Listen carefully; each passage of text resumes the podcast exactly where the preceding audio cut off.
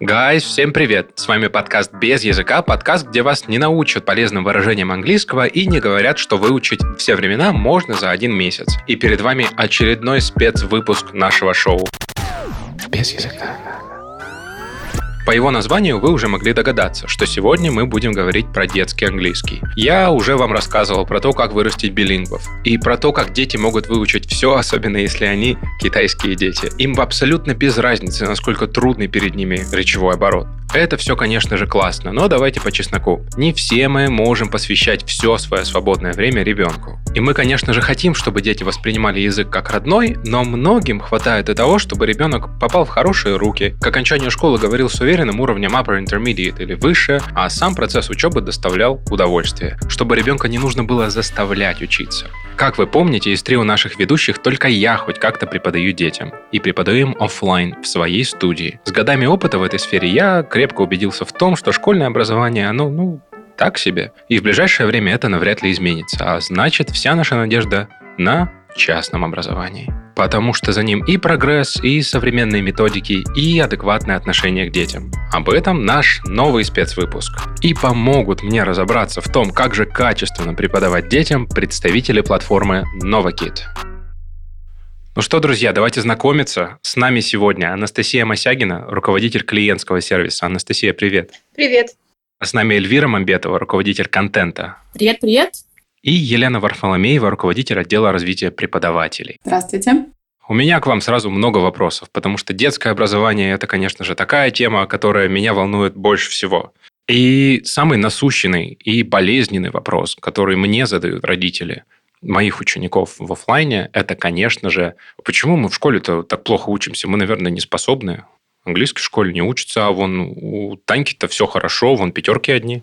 Ну, давай я начну. Вообще у нас в большинстве школ и наши государственные программы, которые включают изучение иностранного языка, они идут в основном по переводному методу, который уже в мировой практике, к сожалению, устарел. Это не значит, что он не работает, но, как я люблю говорить, люди столько не живут, чтобы он заработал, и ребенок сразу после него заговорил. Поэтому, наверное, в школе есть сложности в изучении английского, и детям не очень интересно, потому что структура занятия в основном ориентирована на заучивание каких-то правил, заучивание грамматики, словарные диктанты, и нет никакой цели. То есть ребенок не понимает, зачем он это все учит, что ему с этим дальше делать. И если попадает в англоязычную среду, то с ним случается так называемый языковой барьер. Он все понимает, говорить не может, угу. потому что практики общения, к сожалению, в школах дается очень-очень немного. Но и обучение в классе, когда в 45 минут учитель пытается уложиться на аудиторию от 20 до 30 учеников, это тоже сказывается, и ребенок не получает достаточно внимания, чтобы разобрать сложный материал. Вот на нашей практике это так.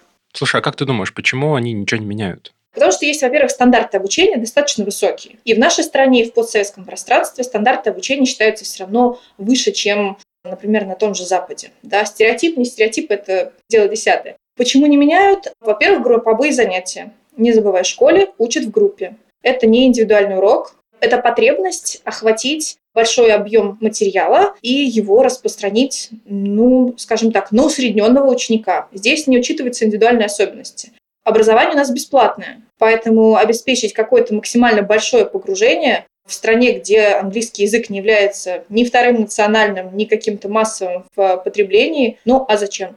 А зачем что-то менять, если есть реально рабочая программа? Да, она переводная, да, она не идеальная, но в какой-то степени, да, она работает. Опять же, грамматическую базу дают сильную. Я вот по своему опыту знаю, сколько я учила английский в школе, и первые мои поездки за границу все педагоги отмечали реально хорошую базу грамматики, хороший словарный запас, реально классная тема. Но говорить я не могла. То есть я месяц ходила как э, рыбка. Я все понимала, говорить не умела. Слушай, Елена, у меня тогда к тебе еще вопрос. Вот Настя сказала про то, что у нас все как-то жутко устарело, а как насчет преподавателей в школах? Они что-то тоже устарели, что ли? Я прям в это не верю. Как будто бы не приходят молодые люди. Я как человек, который 10 лет проработал как раз в государственной школе, могу сказать, что часть проблем, которые Настя упоминает, конечно же, имеет место быть. И действительно есть такая проблема, что группы достаточно большие. Некоторые преподаватели стараются следовать современным методикам, но в тех рамках, в которых они работают, это довольно сложно сделать, с одной стороны. С другой стороны, как я сказала, это некоторые преподаватели. А существует и проблема кадров в том числе. Молодые учителя не хотят идти работать в школу, потому что они понимают, что престиж профессии не очень высокий, понимают, что требования к педагогу в современном мире достаточно высокие, и не все считают, что они могут справиться с этими требованиями. Хочу сказать, что есть преподаватели, которые действительно стремятся развиваться, но, опять-таки, условия, в которых они работают, не всегда позволяют им это делать. Это, конечно же, все звучит очень болезненно. Я ни разу не преподавал в общеобразовательной школе, но я могу представить вот этот огромный объем нагрузки и насколько тяжело человеку будет в принципе, сидеть с 20 детьми. Я думаю, они все выдохнули, когда начался карантин, и они сидят одни в кабинете, и только вот эти вот квадратики на экранчике в зуме появляются. Частично да, но квадратики в Zoom также вызывают некоторые трудности у современных учителей, потому что привыкнуть, работая 10-15 лет в офлайн classroom, переходя в онлайн формат, в Zoom, безумно сложно понять, что вообще с этим делать. Слушайте, а почему вообще онлайн, раз уж мы заговорили про это? Ваша платформа Novakit, она полностью в онлайне. И, честно говоря, каждый раз, когда родители моих маленьких учеников пишут Рашид Тарнасович, у нас же не будет занятий онлайн. У, у, у нас же не закрывается школа, потому что мы все на карантине. Я им говорю, нет, но, собственно, в чем проблема, я не вижу. Потому что я просто не люблю с детьми онлайн работать. Это как бы моя личная преференция. Но почему вот вы не боитесь с ними онлайн работать? Можно я тоже прокомментирую здесь немного. Ну, во-первых, это, конечно, график. Мы живем в таком э, бешеном мире, мы живем в быстром мире. И онлайн позволяет нам строить график, удобный нам. Он позволяет родителям выбирать удобное время для занятий их детей. И, соответственно, онлайн позволяет нам это делать, позволяет ставить уроки, когда детям удобно, учитывая, что сейчас э, у детей очень много extracurriculum э, занятий, очень много интересных неурочных секций, и, конечно же, порой не хватает времени. Хочется совместить все, но не получается. И онлайн-формат как раз позволяет а, найти всегда время для занятий. Дома ли вы находитесь, находитесь ли вы в отпуске, путешествуете ли вы на каникулах. И это очень удобно. Все, что нужно, это ноутбук и подсоединение к интернету.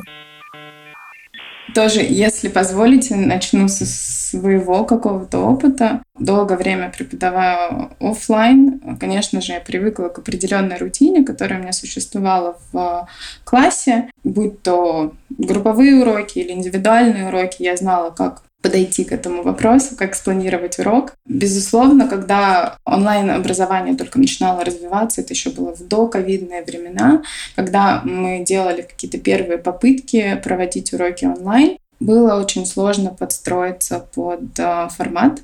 Но хочу сказать, что такой формат имеет ряд преимуществ по сравнению с офлайн образованием. Конечно же, ту отдачу, которую педагог должен принести на урок, вот эта энергетика, она должна быть увеличена в разы, чтобы эта энергетика передавалась студенту. Это гораздо сложнее в эмоциональном плане, но с другой стороны, онлайн дает нам бесконечное количество инструментов, которые позволяют нам делать урок также интерактивным, как в офлайне. Они позволяют нам, как преподавателям, там, не тратить время на то, чтобы доехать до ученика, если это репетиторство, например. И в том числе все те инструменты работы онлайн позволяют нам упрощать ту же интерактивную работу. Например, в NovaKit у нас есть замечательное интерактивное упражнение внутри урока, который преподаватель, ему не нужно ничего готовить, просто использует то, что есть. И это очень удобно, и студенту это нравится. Слушай, все звучит классно в какой-то идеальной картине мира, но я вспоминаю свое первое в жизни занятие, и это была группа четырех-пятилеток по курсу You and Me. И знаешь, для меня это был шок, когда занятие начинается не с Hello, how are you, а А мне Саша вчера бабочку подарил в садике. И это было офлайн, разумеется, и детей было там трое-четверо. Как удержать их внимание, если они типа за компьютером? Надо, чтобы родитель за спиной стоял постоянно. Ну смотри, ты, ты же со временем научился проводить все-таки уроки, чтобы это не начиналось с бабочек, цветочков и так далее. То есть есть абсолютно универсальные техники, которые преподавателю, вне зависимости от того, где он находится, он в офлайн classroom или перед компьютером, которые позволяют поймать... Э, Хочешь сказать grab attention.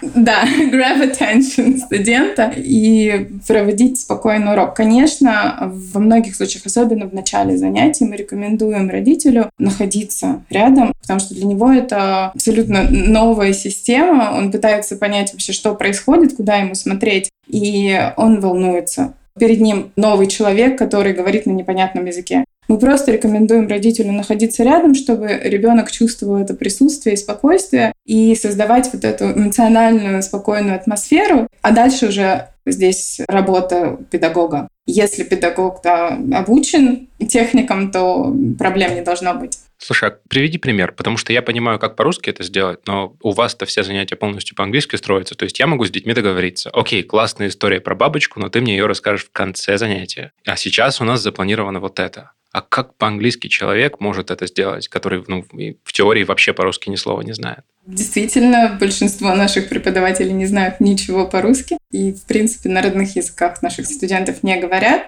Я бы сказала, что вот это первое появление учителя в классе играет огромную роль. То есть твоя работа как учителя — начать урок таким образом, чтобы все внимание ребенка было на тебе. Как правило, мы поем песни, и песня должна быть представлена таким образом, что я показываю всю свою энергетику, я пою, и ребенок смотрит на меня, и просто все его внимание на мне. Также мы рекомендуем преподавателям использовать puppets. То есть они используют игрушки, которые привлекают внимание ребенка, если это, конечно, малыш, который интересуется игрушками, разговаривать с ним от лица э, этого персонажа и так далее. Конечно же, разговариваем мы не так, как мы, взрослые, разговариваем друг с другом. Это будет сокращенный набор слов, но энергетика is a must, say.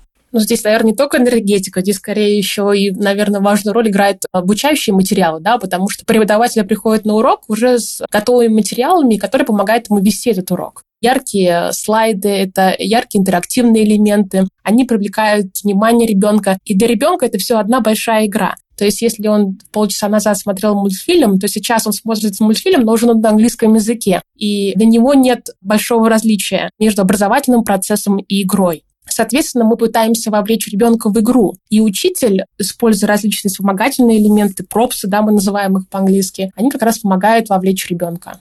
Пропсы – это типа у нас просто есть в подкасте ученица, которая обычно задает такие глупые вопросы, но давайте попробуем взять ее роль на себя. Props — это вещи, которые помогают учителю вести урок. Это может быть realia, то есть какие-то реальные объекты из жизни, которые он показывает, и на реальных примерах показывает ребенку, как их называть по-английски, как о них рассказывать. Это могут быть rewards, награды, которые учитель придумал сам, или награды, которые у нас есть уже на платформе звезды. Мы обязательно награждаем ребенка звездами, и учителя также приносят пропсы в виде звезд и различных там кубков, например, чтобы похвалить ребенка за отлично проделанную работу. Давайте тогда так. Как вы думаете, вот мы с вами сейчас говорим про то, что в целом частное образование, оно такое классное, интересное, и оно отличается от школьного, но в массе своей дети, они из-за вот как раз этого школьного бэкграунда очень не любят учиться в принципе. Вот у меня есть ученик, недавно ко мне пришел, назовем его условно Николай. Вот ему ничего не надо, лишь бы поиграть в игры. И мама заставила ходить на английский, но при этом я вижу, что когда у него что-то получается, ему прям нравится и говорить, и вот все это делать. Но как только начинается что-то тяжелое, ему непонятное, он закрывается, его в школе просто зачухали, потому что там ему просто право на ошибку не дают. А ты ставишь оценки? То есть ты как-то оцениваешь своего ученика? Никак. У нас есть тесты, но тесты для родителей. То есть, ну, мы прошли условно там юнит, провели тест, я родителям показал, смотрите, вот это первый результат теста. Если он хороший, не трогаем. Если он так себе, то ребенок его дома переделывает. Это хорошее э, замечание. Я не просто так задала этот вопрос. Дети в основном ну, у меня дочь тоже на самом деле в большом стрессе из-за того, что они ожидают оценки каждому своему действию, особенно сделанному на уроке. Их приучают к тому, что за все уроки, за какие-то контрольные задания они получают оценки. За оценки в зависимости от семьи, в зависимости от требований мамы, ребенок может быть наказан, ребенок может быть лишен гаджетов и прочего. чем хорошо индивидуальное образование в плане дополнительных уроков вот с такими педагогами, у которых нет цели выставить оценку и вот этот скоринг провести по итогам от первой четверти до второй до конца года. Для ребенка это уже более естественный процесс, то есть для него учитель уже не является вот этим ментором, который будет оценивать его. А в нашем случае педагоги, они выступают не просто как друзья. Друг, наверное, это не совсем правильное определение педагога в онлайн-формате. Здесь он у нас идет как наставник. То есть первая задача учителя – это обеспечить ребенку максимально комфортную психологическую среду, чтобы он мог раскрыться, чтобы он мог попробовать. Я не раз задавала вопрос своей дочери и всегда рассказываю об этом в диалоге, когда я ее спросила, почему тебе больше нравится заниматься онлайн, чем в школе, на обычных уроках в классе. Она говорит, ты понимаешь, мам, меня никто не ругает. Я могу тупить, и я знаю, что мой учитель будет терпеливо ждать и объяснять мне до того момента, пока я не пойму. И для нее это самое важное качество педагога, что учитель ее не ругает она реально терпеливо ждет и помогает ребенку дойти где-то мозгами, да, где-то навыком, где-то уже отработкой материала до понимания вот той или иной темы. Слушай, а как родителям понять, что ребенок хорошо начал говорить по-английски, если они сами французский в школе учили? Не обязательно понимать английский для того, чтобы понимать, что ребенок говорит по-английски, а они не говорят. Во-первых, во время занятий видно, что ребенок вступает в открытую коммуникацию с учителем. Учитель делает одобрение, да, то есть он слова поддержки высказывает. Это на невербальной какой-то лексике уже понятно, что учитель одобряет то, что ребенок говорит. Ладно, я знаю английский язык, но для меня успех обучения оценивается тем, сколько времени мой ребенок разговаривает во время занятия. То есть я слышу из соседней комнаты, что она говорит. Она говорит с учителем, она ей что-то объясняет. То есть вот это уже показатель того, что уроки не проходят просто так. Свободное начало коммуникации с англоязычным собеседником, с педагогом, это уже показатель того, что прогресс идет. Слушай, мы вернулись к тому, что надо говорить во время занятий для того, чтобы все было прям очень хорошо. А как без перевода? Вот тебе такой вопрос зададут. Потому что это то, с чем ко мне дети приходят. Они просто говорят, а как это переводится? А когда текст переводить будем? А давайте я переведу. Это то, с чем к нам приходят и родители в том числе. Спрашивают, а как мой ребенок поймет вашего учителя? Потому что ни ваш учитель не говорит по-русски, и мой ребенок не говорит по-английски совсем, и никогда он это не изучал. Опять же, мне проще, потому что у меня ребенок сразу вошел в язык, сразу погрузился в него, и у него не было шансов. Моей дочери вообще не было шансов изучать переводным методом, кроме как сейчас в школе, потому что программа такая. Не знаю, может быть, Эльвира сейчас ответит. Я слышала, что она хотела что-то дать, комментарий. Да, да, я хочу прокомментировать. Я хочу сказать, что в основе нашей методики преподавания лежит метод полного языкового погружения, да, вот full language immersion. Учитель проводит занятия только на английском языке. Это стимулирует развитие разговорных навыков у ребенка. Ребенок начинает произносить первые звуки и слова уже с самых первых уроков, да, то есть он полностью погружен в эту разговор разговорную среду. А тем ученикам, которые уже могут говорить на английском языке, данный метод позволяет улучшить его уже сформировавшиеся разговорные навыки. И вообще full language immersion — это главный тренд да, в преподавании английского языка сейчас, и люди все больше и больше уже отходят от того, чтобы преподаватель э, разговаривал на местном языке. И при этом сейчас у нас работают сертифицированные преподаватели, преподаватели с международными сертификатами. И эти сертификаты позволяют как раз преподавать английский любому студенту. Например, представь, мы работаем в Китае. Не каждый преподаватель знает китайский язык, но мы все равно сможем его научить, китайца, разговаривать на английском.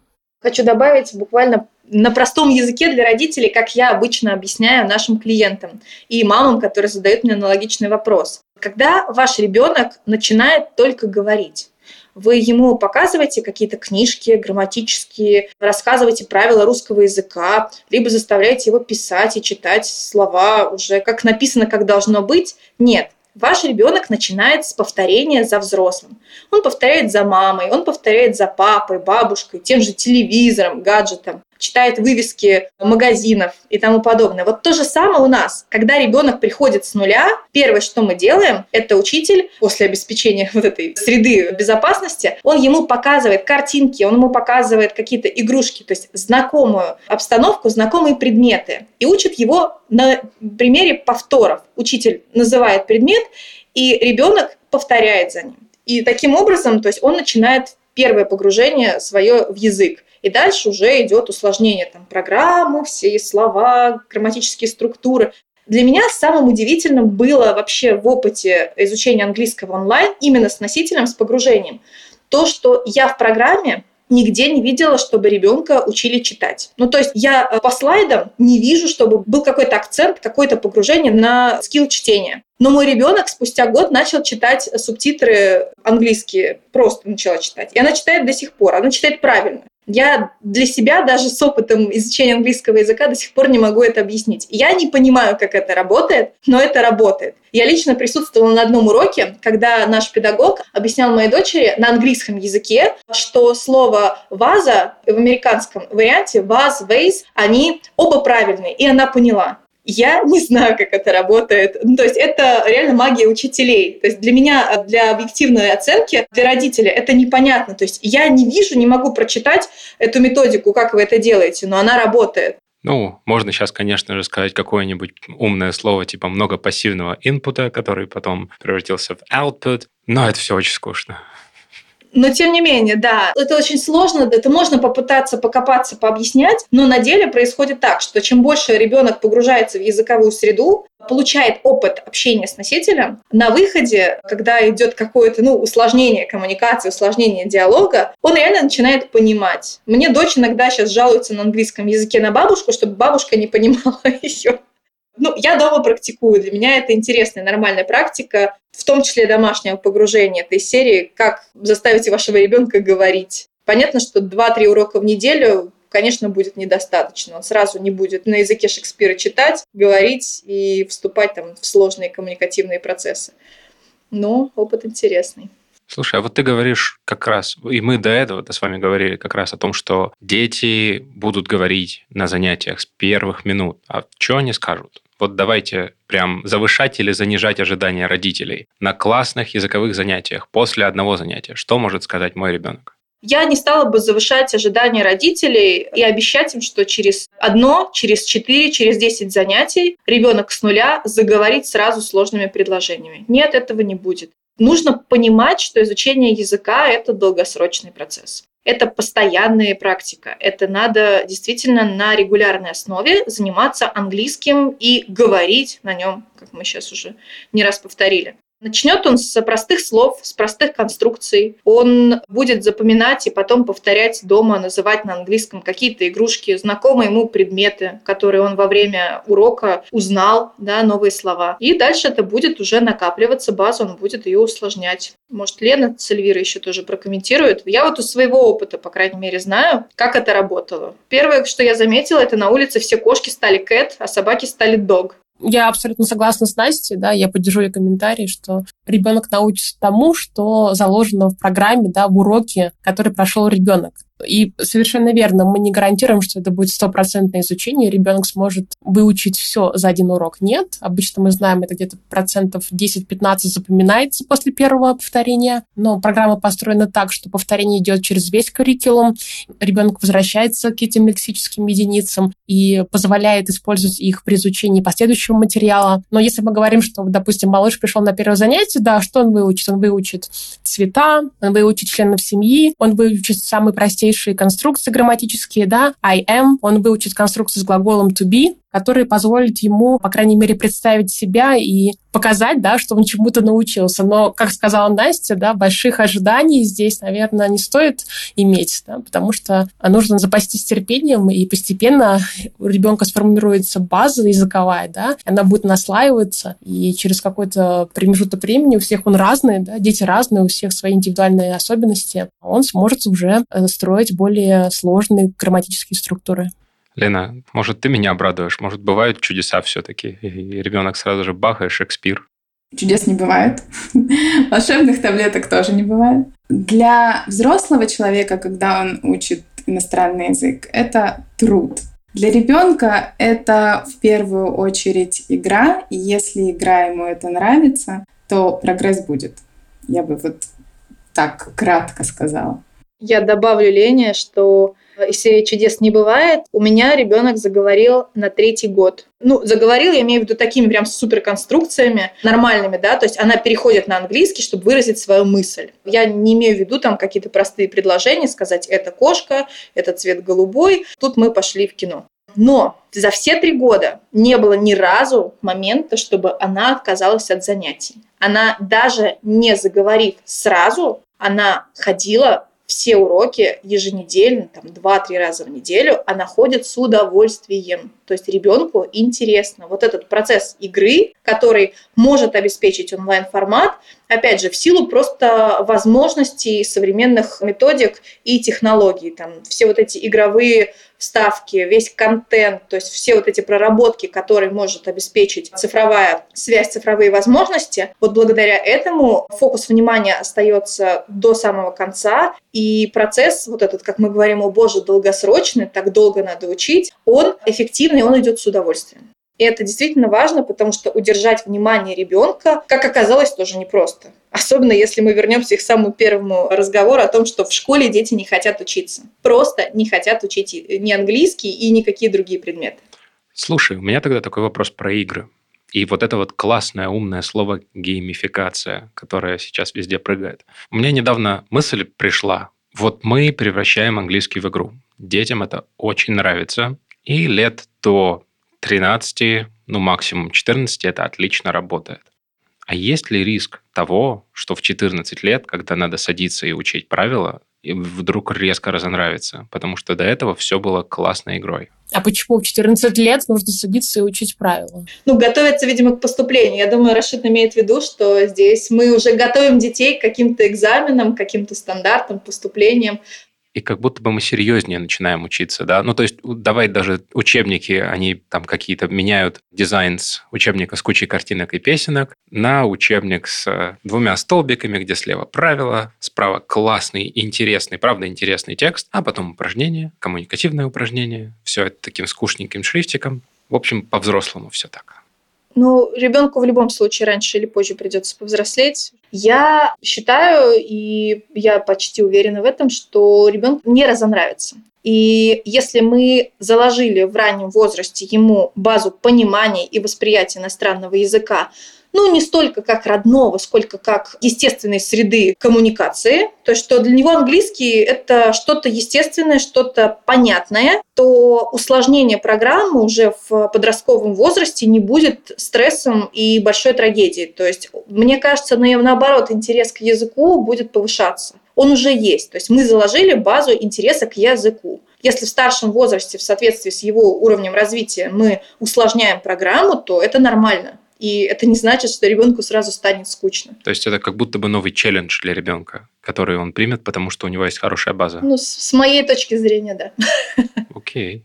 Ну, у нас в программе тоже есть курс, рассчитанный на детей постарше, да, то есть у нас есть основной курс английского и курс разговорного английского, мы называем его Virtual Explorer. Он как раз ориентирован на детей с уровнем английского уже B1, да, то есть которые могут уже общаться. И на самом деле темы этих занятий, они настолько интересны, что я думаю, они будут интересны не только детям, но и взрослым. А мы иногда даже получаем запросы от родителей, можем мы позаниматься на этом курсе, да, потому что темы, например, экология, развитие экотуризма, обсуждение обсуждаются какие-то политические э, вопросы. Происходят э, онлайн 3D-прогулки, то есть дети могут увидеть разные страны, посмотреть на их традиции. Соответственно, это расширяет их кругозор. И э, здесь формируется критическое мышление у ребенка. Как сказала Настя, совершенно верно. Если через игровые элементы мы пытаемся научить ребенка любить английский язык, да, то есть чтобы у ребенка не было отторжения к процессу образовательному, то уже когда ребенок становится старше, это вполне естественно, что он взрослеет, у него уже и потребности потребности другие. И он уже выбирает другие форматы. Ему не интересны красочные картинки, да, ему интересно что-то более созидательное. И поэтому я не думаю, что будет какое-то отторжение, будет какое-то нежелание продолжать изучать язык. Скорее наоборот, ребенку захочется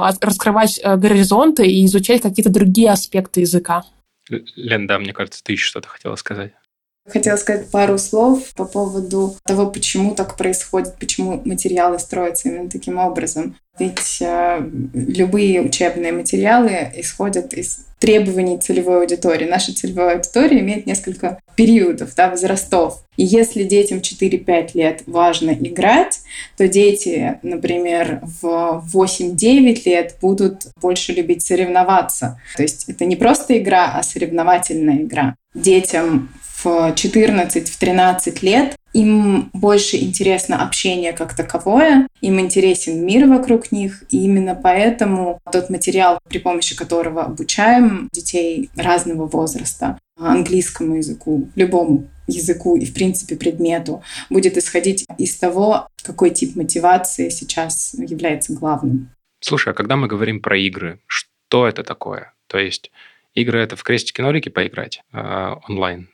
Я думаю, что как преподаватель английского со стажем, ты прекрасно знаешь, что и крестики-нолики можно использовать таким образом, что можно отработать любую конструкцию, вокабуляр и так далее, использовать это в свою пользу как учителя. У нас есть различные виды игр, в том числе на уроках. Иногда я вижу, что преподаватели и играют в те самые крестики, нолики или их альтернативы, но все это используется с целью обучения иностранному языку и с целью использования того, что они выучили на уроке в речи, у нас есть практически в каждом уроке, Эльвира меня поправит, если я не права, дополнительные слайды, которые дают возможность учителю дополнительно поиграть, но в первую очередь э, развить языковые навыки ребенка при помощи этих игр.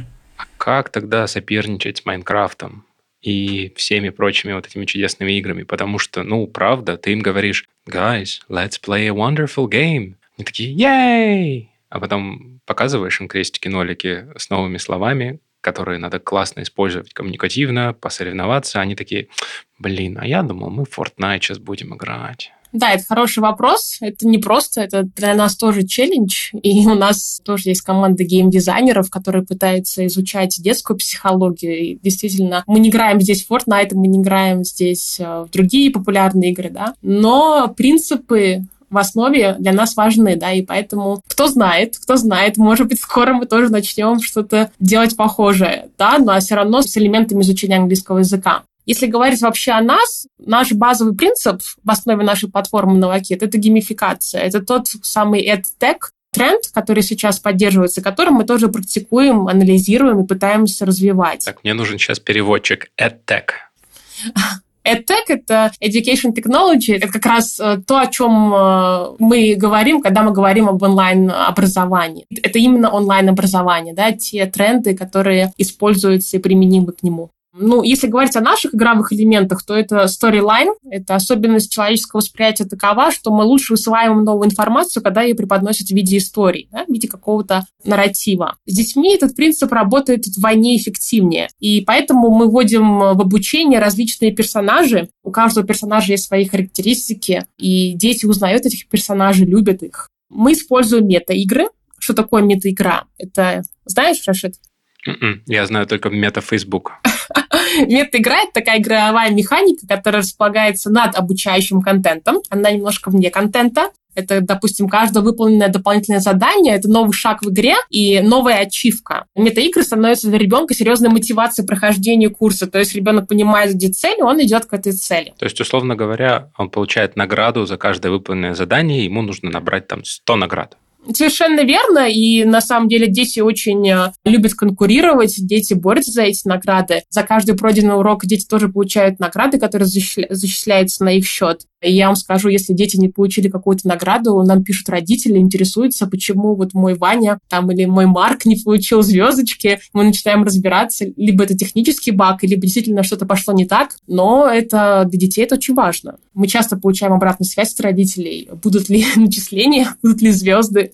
При этом эти звезды могут э, использоваться как валюта при покупке аватаров и при покупке специальных рамочек в нашем э, личном кабинете ребенка. То есть э, это отдельная большая история. Личный кабинет ребенка — это такое пространство, где ребенок может играть, где ребенок может обучаться, выполнять домашнюю работу. И, наверное, сейчас закончу, а то я могу долго рассказывать об этом. Слушай, у меня каверзный вопрос будет потом еще к тебе. Да, и, да, и последнее, что я хотела сказать, наш э, тоже главный игровой элемент, который мы пробуем, тестируем, это обучающие игры, мы называем их мини-игры. Это игровые упражнения, которые помогают ребенку оттачивать выработать нужную компетенцию или закрепить конкретно изученную тему. Отдельно стоит упомянуть, что мы пытаемся вводить мультиплеерные игры, то есть игры с более чем одним игроком, да, участником. Детям нравится играть вместе на самом деле, им нравится соревноваться друг с другом, поэтому многопользовательские игры, они работают отлично. Дети, как я уже сказала раньше, они соревнуются друг с другом, и они хотят а, попадать на лидерборды. Тогда вот еще мой каверзный вопрос, который я тебе обещал задать. Давай, давай. Я сам геймер, и недавно я услышал о людях, которые охотятся за платиной во всех играх. Они проходят вообще все игры, которые доступны в каком-то магазине, условном Steam или PlayStation Store. Они скачивают все, даже игру, которую сделал на коленке в Вологде программисты продает ее за 15 рублей, для того, чтобы у него там была платина. То есть полностью пройденная игра на 100%. И эти люди уже давно не получают удовольствие от игр, они получают удовольствие от получения наград. Не превратим ли мы таким образом образование из английского в поиск классных наград? На самом деле наши игры, они не монетизированы, да, у нас нет принципа монетизации, у нас ничего не нужно покупать за реальные деньги. Насколько это повлияет на ребенка, я думаю, что нет, потому что у ребенка должна быть мотивация играть в эти игры. И мы понимаем, что ребенок играет в разные игры сейчас. И это отдельная тема, и родители часто беспокойны этим, что дети проводят много времени онлайн. Но мы предлагаем тоже игры, но эти игры иные. Они помогают ребенку изучать английский язык в другом формате. И при этом те награды, которые он может заработать, чтобы стать платиновым, как ты говоришь, у нас нет такого формата, у нас нет такого, что можно пройти все уровни и стать там ну, платиновым игроком. Нет. И я думаю, что мы так далеко не зайдем. И у нас есть э, специальные инструменты, когда мы анализируем интерес к играм ребенка. У нас э, все подходы, они data-driven. Мы собираем столько статистики на каждую игру. Мы смотрим, как часто дети в нее играют, нравится ли детям, как часто дети начинают и бросают игру, зарабатывают ли дети звезды на каких играх. Мне кажется, этот вопрос под контролем. И такой цели этого добиться точно нет. И тогда еще один каверсный вопрос. А чем это отличается от пятерок в школе? Нет, ну я могу сразу сказать, во-первых, здесь нет оценки, нет сравнения с другими студентами, и получение вот таких ачивок, получение каких-то бонусов – это личный скоринг студента, да, это его какие-то бонусы за достижения. Это не сравнение с сыном маминой подруги и каким-то еще другим одноклассником, которого постоянно приводят в пример. Это тоже, кстати, достаточно стрессово. Вообще, если так немножко, прям чуть-чуть затронуть психологию, для ребенка очень важно психологически принятие себя даже с теми ошибками, которые он допускает. Да, не все дети быстро схватывают материал, да, кому-то нужно больше времени для адаптации к новому предмету, и это тоже нормально в групповых тех же программах и в групповых классах дети идут все по единому стандарту. И кто-то должен догонять, кто послабее, кто посильнее. У него вообще теряется стимул к развитию, потому что он, в принципе, уже э, для него дается легко материал. Чем отличается как в школе? Да, я думаю тем, что это все-таки индивидуальный ключик такой к самопохвале. То есть он сам себя может похвалить. Это личная награда за то, что он что-то сделал сам, за то, что он достиг этого. Я думаю, что я бы еще добавил, когда мы не ставим оценки, а именно оцениваем труд ребенка, он понимает, что его не за результат хвалят, а именно за старание. Потому что, ну, собственно, сам процесс гораздо важнее, чем финальный выход. Потому что в языке все так. Ты чем больше практикуешь правильно или неправильно, тем он у тебя лучше становится, независимо от того, хочешь ты этого или нет. Хвалить финальный результат значит давать ребенку такой короткий путь к успеху. Мол, я это сделал, значит, я в следующий раз чуть похитрее это могу сделать. Могу у одноклассника купить следующее сочинение и получить пятерку, и опять порадоваться. Могу в интернете скачать ответы. Да. Глобальная система, которая сейчас уже привычная, она для ребенка уже непонятна, да, то есть она немножко исказила свои основные принципы и сейчас уже не соответствует действительности. Она не оценивает старания, она оценивает соответствие каким-то стандартам, которым очень сложно приравнять индивидуальные особенности, индивидуальные особенности того же развития и обучения. Без, без, без, без. Мы поговорили с вами про классные упражнения, которые мне очень нравятся даже на слух. Ну, то есть это и какие-то игры, ачивки. Я уверен, что там все очень интерактивно и здорово. А расскажите какое-нибудь фу-фу-фу. Чего э, родителям надо бояться, когда они видят в учебнике ребенка, и вот прям видят, и они должны сразу понимать. Это не изучение языка, это что-то ужасное. Переводной метод. Перевод э, транскрипции. Ну, вот это то, как учили меня, например. И то, что я не использую сейчас как преподаватель в обучении детей. Я, кстати, поддержу тоже Лену по поводу транскрипции. У меня, как у многих э, коллег тоже, и у тебя, Рашид, да, был опыт обучения детей по индивидуальному уже по репетиторству. И у меня был запрос один от родителя, э, от мамы, которая сама выпускница, которая лингвист и учитель по образованию английского языка. Она ребенку в 7 лет ожидала, что мы будем с ним разбирать именно транскрипцию. И это было очень сложно объяснить ей бессмысленность э, вот этого подхода. И в итоге, к счастью для меня, она дала нам шанс заниматься в том режиме, который был э, более комфортный для самого ученика. В итоге освоение материала, конечно, пошло быстрее. И никакую транскрипцию за два года обучения с ним мы никогда больше не брали. Но я очень хорошо помню этот запрос. Да, есть определенные стереотипы. Вот именно, как Лена сказала, переводной метод считается основоположником, вообще базой, да, э, как говорят родители у нас. Мы сейчас немножко подучим, с репетитором, а потом уже придем к вам с носителями общаться. Все нормально. Нам очень вас понравилось, но мы сейчас немножко там подтянем и уже начнем, вот как сейчас заговорим, и сразу начнет говорить. К сожалению, так не сработает. В 90% случаев, даже, наверное, больше процентаж не сработает. Получается, скобки с детьми тоже не стоит, наверное, раскрывать с глаголами молчаливая реакция Лены, что, скорее всего, не стоит, да. Скобки – это прекрасно, но да. Здесь нет однозначного ответа, да, стоит, не стоит раскрывать скобки с глаголами, но не стоит забывать, что дриллинг называется правильно, я не знаю, как это по-русски правильно это перевести, это часть образовательного процесса. Сверление. Ну, наверное, да. Это именно оттачивание грамматики на каких-то простых упражнениях. И, конечно же, мы стараемся во время уроков сводить это до минимума, а пытаться использовать эти грамматические структуры во время речи, да, то есть чтобы ребенок мог их воспроизводить. А если ребенок сидит и, там, не знаю, три часа просто делает упражнения, вставляет глаголы в правильную форму, ну, здесь ваш вопрос, какого результата он достигнет, да. Наша цель же научить говорить ребенка, а не просто просто научить его использовать глагол в правильной форме. Согласна полностью с Эльвирой. Вопрос в другом. А зачем мы хотим дать ребенку эти скобки? То есть какая наша цель вообще от этого занятия? Чтобы он научился использовать три формы глагола? Что он должен научиться использовать у нас? Смотри, мнение такое автоматизирует все. То есть ты прям будешь на автомате все времена знать. Мы все на автомате знаем London is the capital of Great Britain. Скажи мне, в каком контексте мы хоть раз использовали в своей жизни эту формулировку? Мы знаем все ее на автомате, абсолютно. Что она нам дала? Ну, ладно, я могу подтянуть, что конструкцию to be мы кое-как тренировали. Но все-таки у нас просто все зависит от цели. Все зависит от цели обучения мы больше ориентированы на погружение ребенка в английский и на его восприятие языка как естественной среды обитания чтобы была возможность на него переключиться спокойно, без стресса, не бояться сделать ошибки. Вот это зацикливание, как уже мои коллеги сказали, на каких-то грамматических правилах, структурах, на автоматизации, зазубривании, оно немножко все-таки приводит к нестабильному стрессовому состоянию ребенка, в том числе, если мы конкретно про детей говорим в обучении, то да, это не самый безопасный путь изучения. Тут можно навредить быстрее. Кроме того, можно научить ребенка раскрывать скобки, ставить глаголы, но при этом ребенок не сможет ни слова сказать в разговоре с тем же носителем или человеком любой другой культуры. Как правило, цель родителя в том, чтобы ребенок э, все-таки умел общаться на языке, а не в том, чтобы умел объяснить, э, как использовать present perfect э, и прочитал транскрипцию.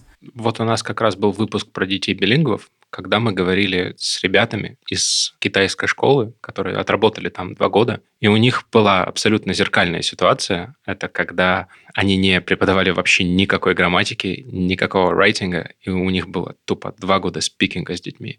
Говорили дети просто обалдеть как. Но дай ты им бумажку с ручкой, а-а, они два слова там не свяжут потому что они не умеют писать, и они никогда это не тренировали. Я думаю, ответ в сбалансированном каком-то подходе, когда мы максимально пытаемся это вывести через коммуникацию, потому что дети любят болтать, но где-то чуть-чуть добавляем прикольных упражнений. Ну, конечно, все навыки должны развиваться более или менее равномерно. Понятно, что какой-то навык будет превалировать, но все-таки работаем мы над всеми. Говоря про баланс, мы говорим много о преподавателях, мы говорим о детях. А что родители могут сделать для того, чтобы детям было хорошо? Надо давить на то, чтобы они выполняли домашку, сидели, повторяли обязательно. Хороший вопрос. У нас есть домашка, но она в другом формате. Она интерактивная, это небольшие упражнения, их очень мало, но они есть. И скажу больше, что родители хотят домашку. Недавно проводили тест, э, на некоторых э, уроках мы ее убрали. И мы хотели посмотреть на реакцию, да, и на также результаты процесса. Да? То есть у нас э, есть инструменты, при помощи которых мы замеряем эффективность э, процесса, да, образовательного процесса, как э, ребенок развивает свои навыки. И как раз этот тест сейчас проходит, очень скоро мы узнаем результаты этого теста и поймем, как много нам нужно домашки, а может быть, нам вообще она не нужна, да, то есть насколько она влияет на эффективность процесса. Но здесь также есть и мнение родителей, и родители хотят домашку. Они просят ее. У нас даже бывает, что родители просят больше домашки, давайте нам еще, еще и еще.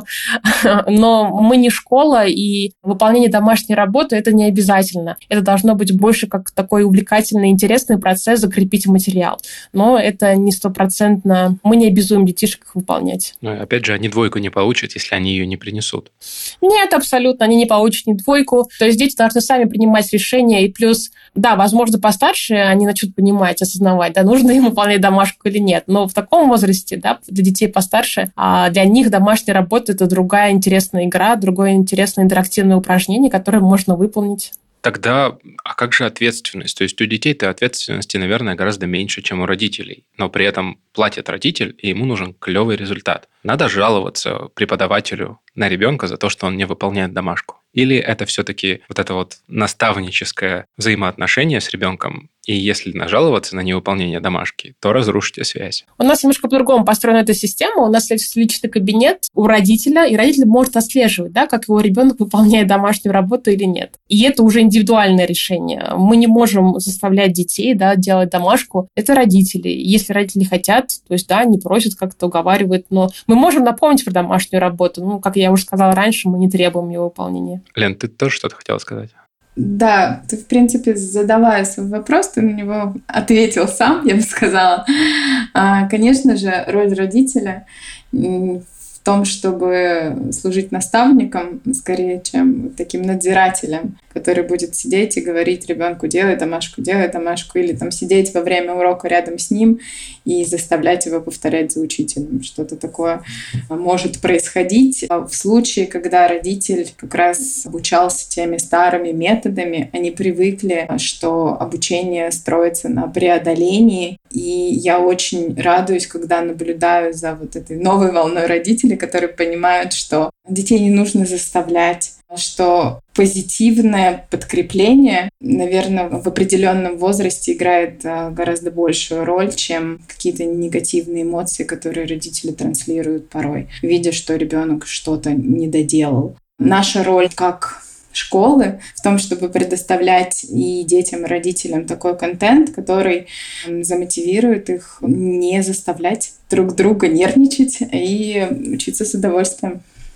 Да, это на самом деле, даже я как родитель уже сейчас, у меня очень маленький ребенок, ему всего 2 и 7, но я уже сейчас понимаю, что его надо просто оставить в покое и давать ему делать то, что он хочет, пока это не вредно для него, и пока он там здоров, себя никак не стукнет, не порежет и так далее. С возрастом это не сильно меняется. У нас все-таки есть такая независимая личность, которой надо как-то развиваться. А если вы будете заставлять эту личность что-то делать, не факт, что ей это понравится.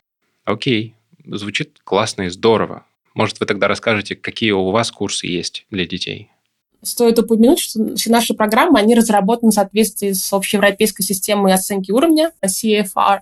И при создании контента мы, конечно же, учитываем возрастные особенности детишек. Общий курс General English – это наш основной курс. Он разработан для детей в возрасте от 4 до 12 лет, и он как раз рассчитан на владение базовыми навыками и умениями в таких языковых аспектах, как говорение, аудирование и чтение. Программа делится на пять уровней, и каждый из которых ориентирован на определенный возраст учеников и постепенное усложнение образовательного контента. Каждый уровень состоит из юнитов, в каждом из которых ребенок изучает новую лексику и грамматику, учится читать и обязательно закрепляет знания. В курсе General English особое внимание мы также уделяем говорению. Преподаватели Новакит ведут уроки полностью на английском языке, что позволяет э, ребятам формировать э, умение воспринимать английскую речь на слух. Что касается чтения, да, как раз говорил Настя, что у нас нет э, транскрипций, дети знакомятся с отдельными звуками, а уже только потом начинают складывать слоги, и это происходит очень естественно, не через транскрипцию. Это происходит именно через взаимодействие с преподавателем и постановку, живую постановку звуков. Также у нас в куррикулуме есть два основных разговорных курса. Это Time to Talk и Virtual Explore. Курс Time to Talk, он для детей в возрасте от 9 до 12 лет. А, владеют детишки английским на уровне А2, примерно согласно этой европейской системе. Курс состоит из 40 уроков, и каждый из уроков он посвящен отдельной разговорной теме. Например, спорт, морские обитатели, шопинг, кино. На этих уроках дети развивают грамматические и лексические навыки, они расширяют словарный запас и, конечно, практикуют разговорную речь. Если возникают трудности с пониманием, педагог легко снимает их с помощью средств наглядности, да, те самые пропсы, языка, мимики и жестов. Мы рекомендуем Time to Talk как дополнительный курс для учеников, которые обучаются на третьем или четвертом уровнях нашего основного General English курса а также как самостоятельный продукт для тех ребят, которые хотят уделить больше внимания именно развитию разговорных навыков. И как раз третий курс, который мы любим, курс Virtual Explore. Это курс для детей постарше, а, начиная от 10 лет, и он рассчитан как раз на студентов уровня B1. Курс постоянно пополняется новыми уроками, сейчас их уже более 90. Уроки проходят в формате дискуссионного клуба. Тем уроков, как я уже говорила ранее, это глобальные мировые проблемы, это политические проблемы. Дети изучают э, социальные проблемы, то есть очень большой спектр интересных уроков. Например, одна из тем — это Илон Маск, его открытие. То есть мы стараемся идти в ногу со временем, мы постоянно штудируем интернет, мы находим новые темы для уроков. Разнообразие тем, оно призвано служить не только для развития разговорных навыков, но и для развития критического мышления ребенка, его креативности и также расширения его кругозора. Каждый урок курса Virtual Explorer — это своеобразная виртуальная прогулка да, по различным уголкам нашей планеты. Дети попадают в любую точку земного шара, они наблюдают реальную жизнь, что развивает в детях любознательность и мотивирует к спонтанному использованию английского языка. То есть в какой-то конкретной ситуации ребенок может использовать различные лексические единицы, да, то есть может выражать эмоции на этом языке. И, конечно, ребенок активно взаимодействует с преподавателем. То есть это такой разговорный формат, где преподаватель и студент, они обмениваются, они делятся опытом, они открывают мир вместе. Звучит очень-очень информативно, очень много всего. Давайте еще вкратце. Сколько лет может быть ребенку, чтобы к вам прийти? От четырех. От четырех. Четыре минимально, да. Но сейчас, если мы говорим про, в том числе, курс Virtual Explorer, это до 15, до 16 лет. И мы можем прийти, получается, с уровнем от нуля, прям полного, до B1 с небольшим. Да, все верно. Звучит, по-моему, замечательно. На самом деле, когда мы договаривались о том, чтобы созвониться и здесь пообщаться, я был очень рад, потому что у меня очень давно не было такого крутого круглого стола. И ты сидишь в образовании, очень много занимаешься, но не всегда знаешь, правильно ты что-то делаешь или нет. А когда я с вами пообщался, я прям понимаю, что надо идти вот в эту сторону. Вот так вот детям преподавать правильно и классно. А главное, они будут это делать эффективно. И я думаю, как это? Экологично сейчас называется, очень модное слово.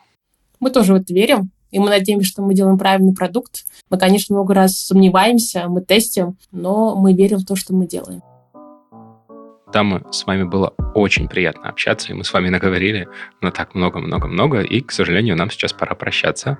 Я еще раз напомню, что у нас сегодня в гостях была экспертная платформа Novakit, и с нами были наши чудесные эксперты Анастасия, Елена и Эльвира. Вы, guys, обязательно перейдите по ссылке в описании. Там для вас будет Novakit и пробный урок, который будет для вас бесплатным, на котором вы протестируете то, что это за классная платформа, но вы и сами все услышали о том, насколько у них учиться у ребенка получится гораздо лучше, чем в общеобразовательной школе. С вами был подкаст «Без языка». Меня зовут Раш. Обязательно подписывайтесь на наш телеграм-канал, подписывайтесь на нас на всех платформах, где вы слушаете подкасты, ставьте 5 звездочек, где вы все это можете сделать. Бай! Без языка.